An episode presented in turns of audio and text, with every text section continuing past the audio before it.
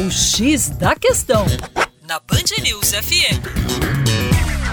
Olá, ouvinte Band News, com vocês, João Marcelo, Geografia. Pois é, a família brasileira está mudando consideravelmente. De acordo com a síntese dos indicadores sociais divulgada no ano de 2014 pelo IBGE, está crescendo o número de casais sem filho, principalmente nas casas chefiadas por mulheres, que aliás aumentaram muito a participação na chefia dos lares. Entre 95 e 2005 subiu 3,5 pontos percentuais o número de famílias sem filhos com comando feminino. Caso das famílias chefiadas por homem, o aumento foi de 3,4%. Com isso, o percentual de casais com filho caiu de 63,7% para 53,3%.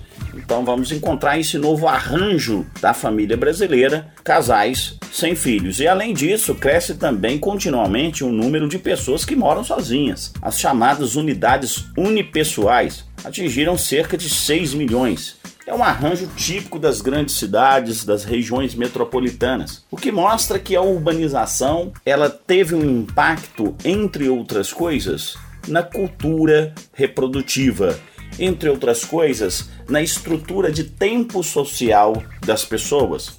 Os brasileiros estão com uma estrutura de tempo social cada vez mais individualista e muitas vezes, dentro de uma cultura urbana, pós-moderna e que prega, exalta o individualismo, a dedicação de tempo social à criação de filhos ela fica para segundo plano. E é fato que isso se reflete nos nossos indicadores de fecundidade. A fecundidade no Brasil não para de cair. Daqui a pouco vamos ter que começar a absorver imigrantes para recompor a nossa força de trabalho.